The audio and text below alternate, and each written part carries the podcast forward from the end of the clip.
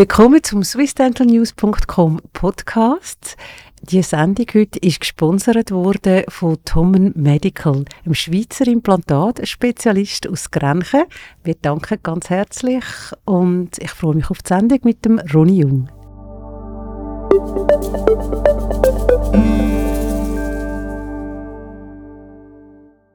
Ganz herzlich willkommen zum allerersten Podcast von Swiss Dental News. Wir sind da im wunderschönen äh, Studio an der Universitätsklinik Zürich zu Gast bei Professor Ron Jung. Ron, es freut mich sehr, dass wir da heute miteinander über die Zahnmedizin, Zahntechnik, über Zähne sprechen können. Vielen Dank, dass du zugesagt hast. Liebe Marion, der Dank ist ganz meinerseits und ich denke, ich bin mindestens so excited wie du bist, äh, äh weil das ist für mich auch das erste Mal, so einen Podcast zu machen. Und ich kann mich an deine Anfrage wirklich erinnern, eigentlich keine Zeit zu haben, etwas zu machen wie das. Aber wenn die Marion kommt mit so einer Idee, dann weiß ich, das genau das Richtige, denn eben unsere Chemie und die Dynamik, die du auch ausstrahlst, da macht es wirklich Freude und Spaß, so über Zahnmedizin zu sprechen. Das freut mich natürlich ausgesprochen. Danke, Roni. Das letzte Mal, als wir uns gesehen haben, ich mag mich noch sehr gut erinnern, hat es geschneit. Es war vor etwas mehr als einem Jahr. Da hast du neu angefangen. Du hast also jetzt im Februar hast du die Position des Klinikleiters hier übernommen. Was hat sich unterdessen getan? Ja, das kann ich wirklich, das kann ich mich sehr gut daran erinnern, an viele, äh, an viele Aspekte. Und es war doch eben schon dort eine, eine super positive Dynamik mit dir. Ähm, es war ein sehr intensives Jahr. Wir haben wirklich jetzt letzten Dienstag äh, war äh, das einjährige Jubiläum und die, äh, die Klinik hat mich überrascht mit einem Kuchen, mit einem einer Kerze drin. Das ist auch nochmal emotional eine andere Erfahrung. Man beginnt wieder so. Jetzt ist es so, wird es eher unangenehm, wenn man die Kerzen zählt an seinem eigenen Geburtstag. Aber nochmal mit einer Kerze zu beginnen, das, äh, das war super. Und rückblickend kann ich wirklich sagen, ich hatte das auch vor kurzem mal meinen Kindern gesagt, ich war noch nie so glücklich in meinem Leben wie jetzt. Äh, ich habe, es stimmt wirklich extrem gut. Wir haben ein wahnsinnig tolles Team hier. Wir haben eine tolle Dynamik. Ich habe äh, ja, vieles eigentlich auch geändert und, äh, und das stimmt auch von allen Aspekten her. Und ich komme jeden Tag mit riesiger Freude zur Arbeit. Das ist natürlich ein ganz wichtiger Punkt, weil du sprichst die Dynamik an. Wir sind in einem äh, Gebiet tätig, wo es sehr technisch ist, sehr konzentriert, auf, auf, auf Millimeter genau, Hundertstel Millimeter genau. Und da spielt die Dynamik eine große Rolle, auch des Teams. Und das ist mir sofort aufgefallen, als ich hier hinkomme. Alles lachende, freundliche Gesichter. Das ist sicher auch ein Resultat einer Klinikleitung. Das ist genau der, der Aspekt. Also, als ich die Klinikleitung genommen habe, habe ich gesagt, ich möchte nicht in dem Sinn, äh, der offizielle Titel ist, du bist Klinikdirektor hier, aber äh, ich habe schon Mühe, das wirklich auszusprechen. Äh, äh, ich sehe mich wirklich als Teil des Teams. Und als ich am 1. Januar, dann, am 1. Februar die Klinik übernommen habe, hatte ich eine Eröffnungspräsentation. Und da habe ich eigentlich die, die Mitarbeiterinnen und Mitarbeiter überrascht, indem ich gesagt habe, ich habe ein einziges Ziel. Und da haben natürlich alle gedacht, okay, jetzt geht es so nach darum, okay, ich möchte äh, jetzt im Moment Nummer 8 weltweit äh, am ZSTEM, jetzt möchte ich da noch besser werden. Ja, das möchte ich auch. Aber ich habe gesagt, mein einziges Ziel ist, dass sich jeder wohlfühlt bei der Arbeit, dass man wirklich eben mit, mit dieser Freude, wie ich zur Arbeit komme, dass alle so zur Arbeit kommen können und dass man einfach wirklich gerne arbeitet. Und wenn man solche Atmosphäre kreiert, dann kommt die Performance und die Produktivität kommen von selber. Denn da habe ich sehr viel gelernt aus dem Sport. Du weißt, ich war mal, mal äh, kurze Zeit Profifußballer äh, bei den Grashoppern und äh, habe dort einfach gelernt, dass du jetzt im Sport kannst du nicht mehr besser werden, indem du mehr trainierst. Du kannst es nur schaffen über die mentale Stärke. Und mein Ziel ist eigentlich, ein, ein Team zu machen, das einfach wirklich mit, mit Freude und, und, und Passion und Enthusiasmus äh, die, äh, die Arbeit macht. Und damit ist dann auch nie wenn man mal bis 10 Uhr, bis 11 Uhr arbeiten muss, ist es nicht eine Last, wo man sagt, okay, ich muss jetzt für die, für die Uni, für den Chef oder weiß auch nicht wer machen, sondern man macht wirklich aus eigener intrinsischer Motivation heraus. Und das hat sich jetzt wirklich schon in diesem ersten Jahr eigentlich schon extrem bewährt und, äh, und äh, ja, ich spüre wirklich diese Dynamik und diese Begeisterung in, äh, in den Augen und den, und den Gesichtern unserer Mitarbeiterinnen und Mitarbeiter. Ich denke, das ist ein ganz wichtiger Punkt, ja auch wenn du sagst, wenn man so lange arbeitet, wie du ja auch, dass dann die Begeisterung nicht verloren geht. Und wenn ich so deine Agenda oder verfolge, was du so machst, dann bist du jetzt auch gerade zurückgekommen, frisch von einem äh, äh, Anlass von einem Kongress. Du reist die ganze Zeit in der Weltgeschichte herum und, und porträtierst den Beruf, zeigst auf, was man zeigen kann und lernen kann. Und jetzt aktuell bist du äh, gerade neuer Präsident, stimmt das so, von der EAU geworden, oder? Genau, ich durfte jetzt, letztes Wochenende war ich äh, in Brüssel äh, als europäische Organisation sind wir in Brüssel äh, based äh, und äh, müssen da mindestens einmal pro Jahr müssen ja auch Brüssel sein, weil auch die, die Association dort eben äh, rechtlich verankert ist. Und es war für mich jetzt doch äh, eben ein, ein besonders spannendes Board-Meeting, denn zum ersten Mal durfte ich eben das in, in meiner neuen Rolle als EO-Präsident eigentlich leiten. Und ich bin dort hingegangen mit einem äh, Koffer vollgepackt, äh, nicht primär mit Kleidern, sondern mit, mit Ideen und, und Visionen und habe jetzt äh, doch eine rechte, ja, eine Reorganisation eigentlich dort äh, hervorgerufen, im ähnlichen Sinne wie, wie hier. Also ich habe, äh, die EO ist auch gewachsen über die letzten Jahre und ich denke, wir dürfen sagen, das ist wahrscheinlich die erfolgreichste europäische äh, Implantatorganisation, vielleicht sogar weltweit die erfolgreichste Organisation im Bereich Implantat, denn äh, unsere Konkurrentin, die AO in den USA, die sind, äh, die haben, ja, die haben etwas an, an Terrain verloren. Und wir haben eine Struktur, die natürlich auch gewachsen, gewachsen, gewachsen ist. Und äh, äh, zum Teil sind so viele Leute involviert und die linke Hand weiß zum Teil nicht mehr, äh, was die rechte Hand macht. Und so habe ich eigentlich eine komplette Neuorganisation in dem Sinne initiiert, wo ich flächer Hierarchien äh, haben wollte, wo ich eigentlich den, den Board Members mehr Verantwortung gebe und eigentlich der, die, die, den, die Rolle des Präsidenten eigentlich weniger in der Power-Rolle sehe, sondern mehr in der Rolle eines Moderators. Also dort habe ich versucht, eigentlich meine eigene Position etwas zu schwächen, im Sinne, um wirklich Platz zu geben für die tollen Board-Memberinnen und Member, die wir dort äh, haben. Und das äh, ist immer eine feine Gratwanderung, das kann total äh, auch, äh, ja, äh, nicht ideal laufen, weil natürlich alle Veränderungen, da kennt man, der, der, die Menschen sind so Gewohnheitstiere und äh, bei solchen Veränderungen äh, ist dann auch immer Ängste da, weil man muss aus der Komfortzone raus. Aber es ging extrem gut und ich habe total Freude, äh, wie das gelaufen ist. Das ist jetzt die Struktur, die du ansprichst. Ähm, was mir jetzt aufgefallen ist auf der Webseite, ähm, da gibt es einen 100% digitalen Kurs. Genau. Alles also, online. Genau, also wir haben jetzt äh, die Webseite, die wird auch komplett anders werden. Äh, äh, ich möchte viel mehr eine Emotionalisierung hineinbringen. Äh, ich möchte die Gesichter, weil wenn du dort reingehst, siehst du eigentlich kaum, wer hinter der EO steckt. Und äh, da habe ich jetzt wirklich einen, einen, einen, starken Drive, dass wir wirklich die Leute, die dann hart auch dafür arbeiten, auch diese Sichtbarkeit dort haben. Und wir haben schlussendlich jetzt eigentlich acht verschiedene äh, Business Units, äh, wie ich die nenne, EO Units eigentlich kreiert. Und da gibt es verschiedene, die dann sich eben auch mit, äh, mit neuen Themen im Bereich äh, äh, Education auseinandersetzen. Der erste Schritt ist jetzt einfach mal, die, mal diese, äh, dieses Online-Certificate, äh, was wir mit, mit großem Erfolg gestartet haben. Also wir, das Ziel war, dass wir so äh, haben die 50, äh, 60 eigentlich Teilnehmerinnen und Teilnehmer haben und sind jetzt bei etwa 130 Teilnehmerinnen, die sich dort angemeldet haben. Und für mich geht es noch viel weiter. Ich denke, wir müssen uns Gedanken machen, wie wird wirklich, äh, wie sieht ein Kongressformat in der Zukunft aus? Und wir hatten dort eine Präsentation von jemandem extern, der äh, über die Metaverse gesprochen hat, wo dann wirklich dann die Formate äh, äh, nochmal sich ändern.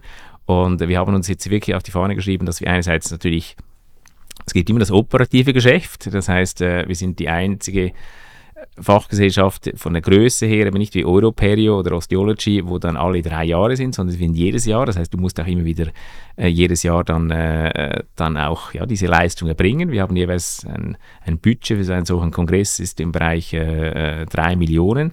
Das heißt, das ist doch eben, das ist äh, sehr viel äh, Power dahinter und, und sehr viel Verantwortung dahinter das heißt, auf der einen Seite muss das operative Geschäft laufen, auf der anderen Seite dürfen wir dann nicht betriebsblind werden und dann nur den Kongress sehen, sondern wir müssen uns wirklich auch weiterentwickeln, um zu sehen, ob wir äh, da auch die, äh, ja, dass wir auch in Zukunft die Nummer eins bleiben, wenn es um moderne Kongressformate geht. Mhm. Und das mit dem Online, da muss ich nochmals zurück drauf kommen. Das ist vielleicht eine äh, Laienfrage, aber du bist ja in einem Berufs, äh, Beruf tätig, der ja wahnsinnig praktisch ist. Da braucht es ja die praktische Erfahrung mhm. auch. Und seit Corona machen wir ganz viel natürlich auch online auf allen Gebieten und so. Wie, wie gut kann man das lösen? Ich denke, das Wichtigste, was ich jetzt auch lernen durfte in den letzten Jahren hinsichtlich eben dem Push, was Online-Education anbelangt, diese Tatsache, dass, dass man nicht das, was man vorher live gemacht hat, versucht online zu kopieren. Das sind die Dinge, die in die Hosen gehen. Sondern das sind zwei unterschiedliche Instrumente. Auf der einen Seite spring, äh, spielst du äh, Klarinette und dann musst du halt jetzt neu äh, Saxophon lernen. Aber du kannst mit der Klarinette einfach nicht alles spielen. Und sobald man begriffen hat, dass die Online-Education ein komplett anderes Format braucht, auch ein anderes Zielpublikum.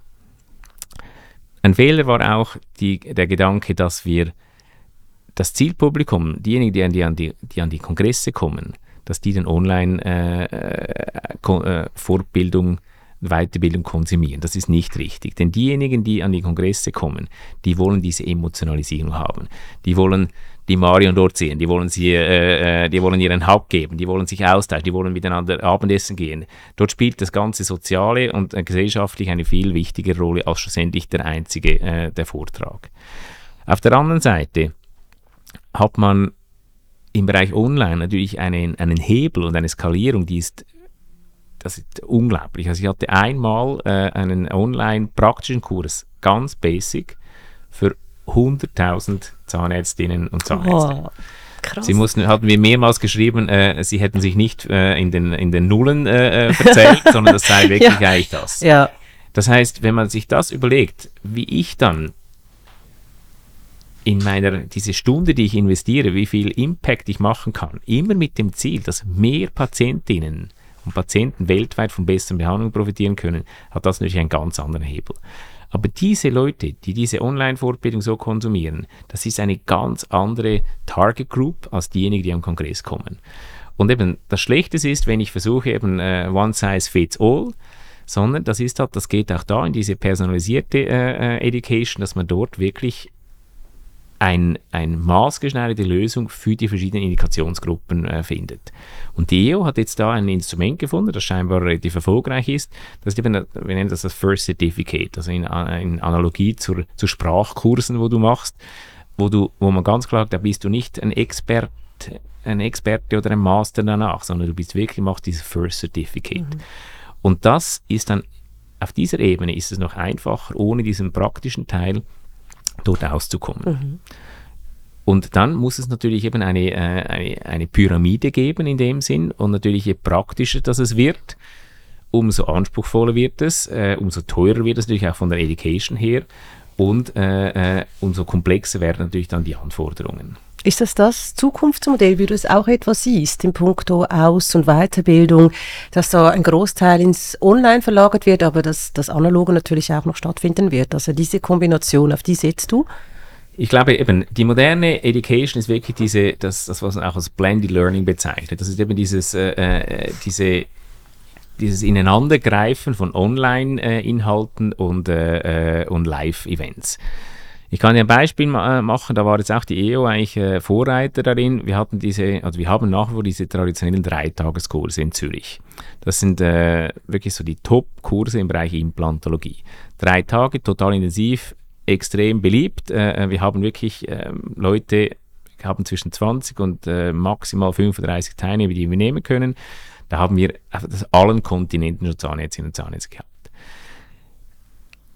Mit der EO haben wir einen anderen Weg beschritten und das ist genau das, was wir denken, ist heute ein, ein, äh, das effizientere Lernen. Also die ganze Gruppe besucht vorher Online-Kurse, spezifische Vorlesungen als Vorbereitung für den Kurs. Das heißt, du kriegst dann eine Gruppe, die natürlich viel besser, indem sie synchronisiert sind. Sonst hast du eine Gruppe, der eine hat fast keine Ahnung. Der andere ist ein, ein, ein Superstar in diesem Bereich und, äh, und die können dich auch unterschiedlich profitieren. Jetzt bringst du die vom Know-how her auf viel mehr auf, auf ein ähnliches Niveau. Dazu kommt noch, dass die dann untereinander sich austauschen können. Das heißt, die kennen sich schon und sie kennen dich. Das heißt, die kommen jeweils rein.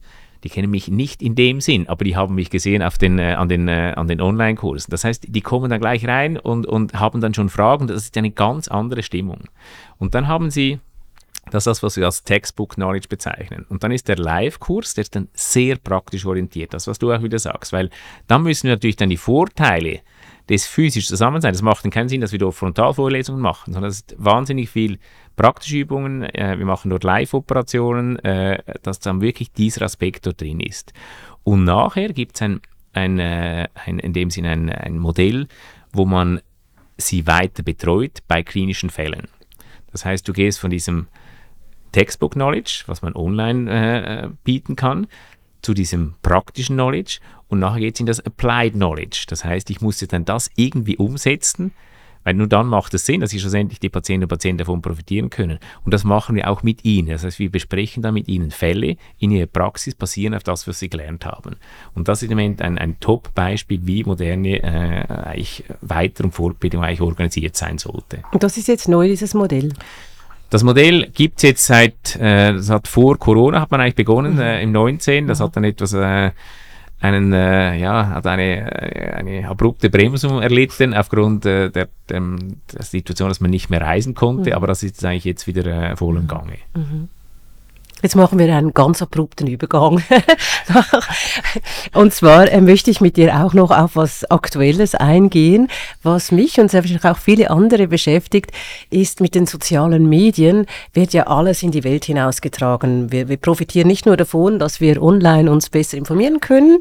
Das hat ja auch Nachteile. Jetzt gerade wenn wir da, äh, ich weiß, ein harter Übergang, aber jetzt auf das Thema äh, TikTok oder so eingehen, wo sich ganz viele junge Menschen informieren in Anführungszeichen und denken, sie sehen da was Tolles, wie zum Beispiel, was gerade Trend ist, sind die Turkey Teeth, also so die abgeschliffenen Zähne, wo man dann darüber Veneers macht. Eigentlich sind das ja Dreiviertelkronen. Ähm, wie kann man das aus deiner Sicht irgendwie vielleicht verändern, dass, dass, die, dass da eine andere Wahrnehmung da ist, dass die jungen Mädchen oder Frauen oder Menschen einfach nicht das Gefühl haben, ich muss da nachrennen, das sind schöne Zähne, nur weil es halt einen großen Input hat auf den sozialen Medien. Kann man da was tun? Ja, Moritz, war das nicht nur ein abrupter Übergang, sondern auch eine, wahrscheinlich eine sehr anspruchsvolle Frage, weil das, ist, das hat natürlich da ist die Zahnmedizin ein kleiner Teil davon. Das ist natürlich ein, ein gesellschaftliches Problem am Ende des Tages, weil wir wissen auch äh, aus den Medien, dass die, die heutigen Jungen die schauen nicht mehr eigentlich die News-Seiten per se an, sondern die gewinnen ihre Informationen aus den sozialen Medien und dass man nicht mehr äh, NZZ lesen ist ja total schon out, äh, aber man könnte dann auch noch die, äh, vielleicht auch den, den Blick äh, auf dem App dann anschauen, aber auch das wird ja nicht mehr gemacht äh, äh, sondern es, es, eben, es geht weg von diesem professionellen Journalismus, halt wirklich in diese sozialen Medien und, und, und das Teilen von meinen Erfahrungen. Das ist ja auch eine Chance, das war früher nicht möglich, äh, dass ich meine Meinung mit allen teilen kann. Da wirklich einen Weg zu finden, muss ich ehrlich sagen, dass, äh, da habe ich jetzt, ich bin sehr, so sehr lösungsorientiert, aber da ist es wirklich echt schwierig, dann einen Weg zu finden. Ich habe schlussendlich immer noch etwas die Hoffnung, äh, dass wir halt doch eine medizinische Disziplin sind und da beginnt das, und das geht halt auch wirklich zurück auf die Erziehung, geht auf die Schule, auf die Grundausbildungen, dass halt dass es nichts Wertvolleres gibt als seinen eigenen Körper. Und dazu gehören die Zähne, die, das Zahnfleisch, der Mund äh, und dieses Bewusstsein, alles andere, ich kann ein, ein Fahrrad kaufen äh, äh, und das auf sozialen Medien angepriesen ist und das kann dann äh, nach zwei Tagen auseinanderfallen, dann kann ich mich total ärgern, aber es ist eigentlich nichts wirklich passiert. Aber bei uns eben geht es halt wirklich um den menschlichen Körper und dieses Bewusstsein, äh, äh dass das nicht ein Ersatzteillager ist. Ich denke, das ist etwas, was wirklich wahrscheinlich zurückgeht in die in die Stube der, äh, der, äh, der Eltern. Du bist auch äh, eine Mutter äh, und äh, ich bin auch ein Vater. Das heißt, das beginnt schon dort, das beginnt wirklich an der Schule. Ich denke, auf Niveau Zahnmedizin können wir wahrscheinlich da fast gar nichts dazu beitragen. Doch. Außer. Ja, außer haben wir beide eine Idee. ja. Wir wählen nun dann auch diese Wege, äh, sich dort dann, äh, äh dann zu positionieren, damit dann wirklich, dass, mit, dass dann das nicht nur eben diesen konservativen Formaten daherkommt, sondern auch in den modernen Formaten dort auch äh, rüberkommt. Genau, das machen wir ja jetzt genau mit Swiss Dental News, oder? Online News. Und wir hoffen natürlich sehr, dass das vielleicht auch äh, Leute hören, die jetzt nicht aus der Branche sind, die keine Profis sind ja. Und jetzt sagt ganz klar, bitte, Roni, sag allen, dass die Zähne Ja. nicht nachwachsen. Ja, dass ja. wenn man danach Ja. so schleift, oder? Ja. Dass das Ja. schon fast an Körperverletzung geht. Ja, ja, und das ist es. Also, ich meine, das ist es am Ende des Tages. Und eben mein Alltag, vielleicht auch noch das in, in, äh, in Klammern, besteht heute zu mehr als 60 Prozent sogenannte Redentistry. Das heißt, mehr als 60 Prozent meiner Patienten Patienten, klar, ich bin natürlich, ich bin nicht repräsentativ, mache ich eigentlich, versuche ich Dinge, die nicht ideal gemacht wurden, um das mal so grob zu sagen, äh, wieder eigentlich in Ordnung zu bringen. Oh, das ist Und viel. äh, da habe Ja. ich natürlich sicher, eben, ich habe Patienten, die kommen aus Australien daher, die kommen aus, äh, aus, äh, Las, aus, äh, Los Angeles daher, weil die haben so viel schlechte Erfahrungen gemacht, äh, äh, denen ist dann kein Aufwand zu groß. Aber das ist natürlich auch nicht allen natürlich äh, möglich, weil natürlich nicht alle diese finanziellen Mittel haben, das zu machen. Aber mehr als 60 Prozent muss ich Dinge korrigieren, die äh, nicht ideal gemacht wurden. Das findet auch in der Schweiz statt, das muss man auch sagen. Es sind nicht immer nur Dinge, die dann äh, eben an Orten, wo man zum Teil darüber spricht, sondern eben das kann an- tollen Orten, kann in Amerika passieren, das kann eben in der Schweiz passieren. Das ist wirklich die Realität. Das ist ein ganz, ganz spannendes Thema und lass uns äh, darüber bitte im nächsten Podcast darüber ausführlich sprechen. Auch über die Fehlerkultur vielleicht, wie man damit umgeht, wenn was schief läuft in der Praxis. Ich fände das sehr cool, wenn wir das miteinander angehen können. Und ähm, ich würde sagen, wir hören uns wieder äh, in zwei Wochen. Dann ist dann äh, März. Wir sind dann kurz auch vor der IDS. Sehr Und gut. Äh, ich denke, du musst jetzt auch wieder losrennen zu deinen nächsten Patienten. Ich hoffe, das sind die anderen 30 Prozent, nicht die, die du wieder machen musst, sondern Danke vielmals, liebe Marian. Es hat Spaß gemacht. Äh, ich denke, unser Experiment hat gut funktioniert und ich freue mich auf den nächsten Podcast. super. Vielen Dank. Danke. Die Podcast-Folge ist gesponsert worden von Tommen Medical, einem Schweizer Implantatspezialist aus Grenchen.